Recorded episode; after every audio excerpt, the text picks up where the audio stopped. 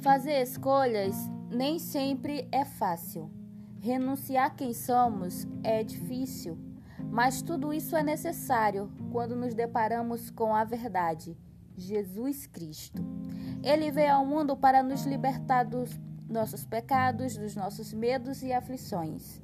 Ele tomou o nosso fardo pesado e nos entregou um bem leve.